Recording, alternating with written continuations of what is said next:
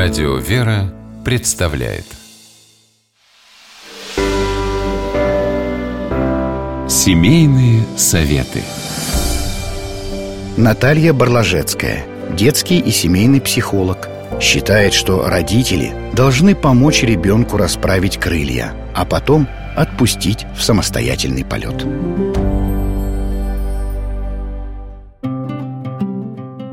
Наверное, каждый ребенок проходит период бранных слов. Но почему именно эти слова так притягивают малышей и как правильно реагировать, чтобы подобное поведение не повторялось? С такими вопросами психологу чаще всего обращаются родители дошкольников. Возраст от 3 до 5 лет называют возрастом «почемучки». Ребенок только начинает задаваться вопросом, что такое хорошо, а что плохо. За короткий промежуток времени он осваивает самую разную информацию, включая бранную лексику – эти слова имеют очень сильную эмоциональную окраску. Их произносят всегда с особым выражением. Малыш не понимает их смысла, но в то же время подмечает реакцию окружающих на сказанное. А благодаря тому, что взрослые обычно реагируют ярко, ребенку становится еще интереснее. И тогда он начинает экспериментировать.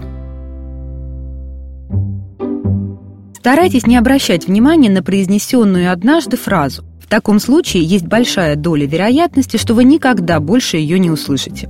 Спустя несколько часов, дней, недель станет неинтересно употреблять слова, на которые никто не реагирует и смысл которых вообще непонятен. Сказал один, два, три раза, никакой реакции. И выражение обязательно уйдет.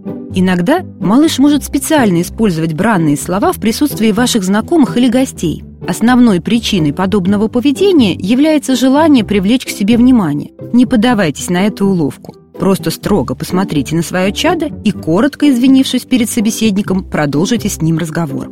Не стоит говорить ребенку «это слово плохое, говорить так нельзя». Это лишний раз подогреет интерес. Постоянно расширяйте детский словарный запас, больше читайте, слушайте аудиозаписи, учите стихи. Литературный язык постепенно вытеснит ненормативную лексику. Не предпринимайте никаких строгих мер, вроде полоскания полости рта с мылом. Все это может только продлить неприятный период. Обычно экспериментирование с плохими словами длится 5-6 месяцев. Но если среди ваших знакомых или родственников есть люди, которые сквернословят, может пройти еще немало времени, прежде чем ребенок поймет, что говорить так не стоит. Относитесь бережно к словам, которые произносите. С вами была психолог Наталья Барлажецкая.